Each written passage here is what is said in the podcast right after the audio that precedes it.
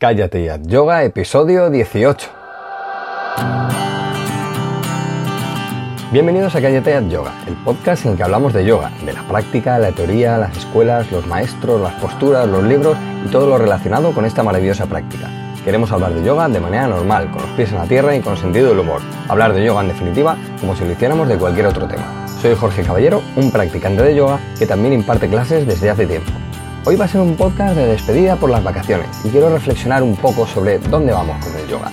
Pero antes recordaros, como siempre, que en la web callateayoga.com, además de estos podcasts que voy colgando semana a semana, también tenéis secuencias de práctica completas, con fotos, con el orden de las posturas y semanalmente también voy hablando de aspectos tanto teóricos como prácticos del yoga en general. ¿eh? Por ejemplo, esta semana hay un post en el que hablo de un par de posturas fáciles para quitarnos o prevenir el dolor de cadera. Y también hay una nueva sección que he venido a llamar eh, Cosas de Yogis y Yoginis, en las que hablamos mm, con un tono un poco más distendido sobre libros, música, aplicaciones para el móvil, experiencias de yoga, todo lo relacionado con el yoga y el conocimiento personal, pero de una manera más relajada. También, como ya sabéis lo que, los que me oís habitualmente, hace unas semanas comencé a regalar la guía que he escrito para aprender a practicar yoga en casa, así que si la queréis, si la queréis descargar, pues la tenéis disponible en la web de forma gratuita. Un par de cosas rápidas antes de empezar. Eh, en agosto no va a haber podcast, pero sí que habrá los posts, las secuencias de yoga y las cosas de yogis y yogis. ¿eh? No con la misma frecuencia de entradas, de tres entradas a la semana que estoy siguiendo ahora, pero bueno, todas las semanas tendréis material de yoga fresco, ¿eh? o sea que no me voy, me voy, pero no mucho, ¿eh? que no quiero perder el contacto con todos los que seguís esta página de yoga. Quiero aprovechar el agosto para terminar de afinar cositas del curso que empieza el 19 de septiembre, el curso de yoga online que voy a hacer en la web el 19 de septiembre y algunas otras cosillas más que estoy preparando para la nueva temporada. Por otro lado, quiero daros las gracias, eh, muchas, muchísimas gracias a todos los que me seguís y me escribís por Facebook, por mail, en los comentarios de la web, ya que sin vosotros esto no tendría tanto sentido, así que de verdad mil gracias de corazón, ¿eh? porque a veces no se sabe si hay alguien al otro lado y con los comentarios, los mensajes, eh, bueno, pues me llega el feedback y, sé que hay gente al otro lado.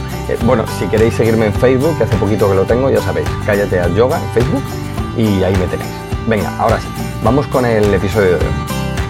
Veréis, con todo esto del verano, una vez más ha salido la noticia del yoga en los informativos y en los periódicos. Todo el mundo hablando de yoga, de que se practica también en la playa y que aprovechas para ir a las clases con otros profesores, lo que está fantástico, ¿eh? Y todo esto está genial, de verdad. Me parece tan positivo que haya noticias relacionadas con yoga que me pongo muy muy contento cada vez que salimos en, la tele, ¿eh? en el gran medio. Pero no me ha sorprendido ver una vez más que solo hablan del yoga, solo hablan del yoga como una herramienta de la relajación, de relajación. Solo eso. Y la gente que practica a veces no ayuda, diciéndolo muy relajados que salen de las clases. Y me salta a la cabeza la pregunta, ¿pero qué buscamos en el yoga? ¿Solo la relajación?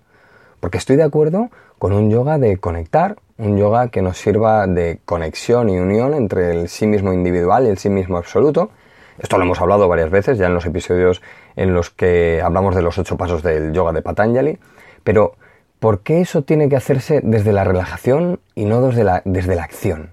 ¿Qué significa salir de la, de la, clase relajado? ¿Se refieren a esa sensación blanda y poco activa de tomarse la práctica o a otra cosa? ¿Se refieren a estar conectado? Quizá no me entero de, de qué va todo esto. Es claro y positivo el buscar en este mundo frenético la relajación, el sosiego, la calma, la paz mental. Yo en mi vida lo que más busco siempre es silencio no puedo darle más valor al silencio, la calma, las vibraciones de sonidos que te serenan. Y no puedo alejarme más de esas vibraciones agresivas y violentas del ruido de la gran ciudad. Coches, motos, autobuses, martillos neumáticos, demasiada gente a veces. Pienso en un río o en un arroyo, solo pienso eso y ya eso evoca una paz que cala muy dentro de mí. Lo vivo, lo saboreo, lo potencio. Quiero esa calma, esa quietud, ese silencio. Estoy siempre decidido a buscar esa calma y quietud. ¿eh? Eh, y entre dos planes en los que hay uno que es más tranquilo, siempre, siempre elijo ese, el tranquilo. Pero volviendo a lo de antes, evidentemente que después de la práctica tu estado y contenido mental están de otra manera. Savasana tiene un saborcillo que cuando un día lo detectas, siempre ya lo buscas. Y cuanto más lo refinas, más fácil es lograr ese estado en cuanto lo llamas. Al principio de la clase, si hacéis unos som antes de empezar a practicar, si llamáis a ese estado de Savasana, vendrá corriendo y se instalará en toda la sesión. Eso hay que buscarlo. Actitud de Savasana en todas las asanas. Faltaría más. Pero ¿de verdad llamamos a eso relajación? ¿No sería mejor llamarlo estado de alerta absoluto y equilibrado? Bueno, sí, quizá es un poco rimbombante decirle eso a alguien que te pregunta con su mejor intención que cómo te ha ido en la clase de yoga. Pero ¿me entendéis lo que quiero decir? Creo que tenemos que trasladar otro mensaje de lo que nuestra práctica de yoga es. ¿No sabéis cuántas, cuantísimas personas han venido a mi clase y al finalizar me dicen, oye, yo no sabía que esto del yoga era así, es genial, se hace de todo, me encanta, yo pensé que nos ibas a tener tumbados toda la clase. Si me dieran un euro por cada persona que me ha dicho eso, alucinaría. Por eso creo que tenemos que trasladar nuestro mensaje de lo que es el yoga de otra manera. Y no estoy hablando de ir evangelizando por ahí a la gente y que vengan a clase, no, para nada. A mí cuando me preguntan qué es lo que hacemos en la clase, siempre les digo, ve a una clase, conmigo o con cualquier profesor. Te vas a sorprender más de lo que puedes esperar. No les hablo de yoga, ¿eh? no les hablo. Les digo que vayan a una clase. Hombre, a ver, si me preguntan algo en concreto, sí que hablo y explico un poco lo que hacemos, pero no se trata de evangelizar, sino de normalizar, de dar una dimensión diferente al yoga, una dimensión distinta a la que tienen ahora, al menos a ojos del que no sabe nada o sabe muy poco. Y mi pregunta es, ¿podemos llevar al yoga al lugar donde se merece? Y más aún, ¿podemos llevar al yoga donde se merece en este país en el que vivimos? ¿O vamos a seguir inventando términos como yoga mental, conceptos como Llega solo hasta donde puedes. Instrucciones obsoletas como siente tu cuerpo. Pero ¿cómo lo siento? ¿O qué tengo que hacer para sentirlo? Intentando desconectar del cuerpo, llegando solo hasta donde se puede, dejando la mente en blanco, otra instrucción precisa. ¿O cómo lo hago? O quizá dándolo todo en el asana, ajustando la estructura, la musculatura y la fase orgánica. No tengo nada en contra de la, de la relajación, es más, creo que el silencio y una mente calmada, como decía antes, es la búsqueda a la que todos deberíamos dedicarnos. Pero la práctica de yoga tenemos que tener claro que sí, hay una parte de relajación, pero no es el objetivo final, ni el objetivo de ninguna manera. Hay una conexión, una unión y por consiguiente esa reconexión nos deja en un estado menos neurótico, menos frenética, frenético y más alejado de lo que por desgracia en muchas ocasiones es nuestro día a día. Pero no va de eso el yoga, no va de eso. La calma no tiene nada que ver con la velocidad. La relajación y la acción no son cosas separadas, repito, la relajación y la acción no tienen que ser cosas separadas. Aunque para mí tampoco va del ejército. ¿eh? El yoga, la práctica de asanas, no va tampoco del ejército. Veo demasiadas miradas tensas, demasiadas cosas estáticas en las clases, demasiado querer hacer las cosas para el profesor y no para uno mismo, demasiado ego que se disfraza de una mala postura, porque no importa cómo se hace lo que estoy haciendo, o disfrazado de haciendo la mejor postura, tengo la liberación completa y no debo hacer nada más. No, no y no. Para mí no va de eso. Para mí va de lo que decía el Buda, encontrar el camino medio. Este lo podemos encontrar entre la acción de Tadasana y la pasividad y calma de Savasana. ¿Podríamos meternos entre esas dos acciones practicando yoga en casa y practicando en la clase con el profesor? ¿Podríamos asistir a clase donde los compañeros y los profesores nos dejan espacio para el error y la comprensión, pero también para el esfuerzo consciente y el ajuste y detalle correcto? ¿Que nos pidan que demos el 100% y no el 120% ni el 50%? El estado entre Tadasana y Savasana. Ese es al que tenemos que llegar. Ahí se encuentra todo, según lo veo yo. Creo que a veces ni siquiera en nuestras lecturas de yoga somos equitativos. Unos buscamos solo los textos antiguos, no honramos a nuestros contemporáneos, a los profesores que tenemos al lado o cerca. Otros buscamos solo leer el típico artículo de las ocho claves para hacer las posturas invertidas y las tres posturas que no deben faltar en tu práctica de verano. Artículos vacíos de un sentido real que nos dan la sensación de saber un poco más de lo que, de, lo que practicamos, pero con un pozo de ignorancia. Vi recomendar Garudasana para el dolor de cabeza en un artículo. Por favor, si alguien le ve sentido, que me lo cuente porque estuve un rato dándole vueltas y sigo sin pillarlo. Creo que era otra cosa de esas de ocho claves para no sé qué. Podemos honrar a nuestros contemporáneos, ser incisivos en nuestra lectura y estudio, hablábamos de esto en el segundo episodio dedicado a los niyavas, sin caer en la mediocridad. Yo mismo escribo post cortitos donde hablo eh, o donde trato de ser amable con nuestra forma de aprender. Cosas de yogis y yoginis es un ejemplo. Bueno, pues más cortitos, eh, más ligeros. Intento encontrar ese punto medio entre el conocimiento y el turrón, entre la lista de las cinco cosas para no sé qué y el conocimiento enciclopédico. El meterse un turrón es necesario, es más necesario que ninguna otra cosa, pero a veces podemos enseñar ciertas cosas desde una perspectiva más abierta y amigable, pero sin caer en la mediocridad. No, yo digo no a la mediocridad que veo en las páginas de yoga, no a la mediocridad que veo en las clases flojeras de yoga, no a la moda de no hacer yoga, sino hacer hot yoga solo porque es lo que se lleva. No es interés por el yoga, es interés por la moda. Y esa propia moda está alimentando la mediocridad en el yoga. Lo siento, pero es así lo que pienso. Escuelas en las que te dicen que no usan elementos de yoga para hacer las posturas, porque hay que hacerlas tal cual son, y luego te meten 40 grados de manera artificial. No saben ni por qué lo hacen, ni para qué sirve, ni cuáles son los peligros para el sistema nervioso, la estructura ligamentosa y muscular. Y me vuelve a la, a la cabeza la pregunta cuando veo estas cosas. ¿Podemos llevar el yoga al lugar donde se merece? No os imagináis lo que me alegra el que haya escuelas de yoga diferentes. Últimamente he oído cosas como hacer yoga escuchando metal eh, en los bajos de un bar, en los bajos de un pub, que existe, eh, de verdad, me parece genial. Todo lo que sea acercar el yoga a la gente, adaptándolo a su entorno, me parece genial. Pero no podemos venderle eso como algo genuino, como un camino de liberación mental y emocional. Puede ser un camino de, de principio. ¿Podemos llevar el yoga al lugar donde se merece o vamos a seguir vendiendo fitness con calor y asanas de yoga? meditación con respiración potente para que, gente, para que la gente se vaya motivada o meditaciones larguísimas en las que la gente no es capaz de concentrarse más de 20 minutos y que salen sintiéndose culpables por no haber estado a la altura del tiempo y exigencia que le pedía el profesor.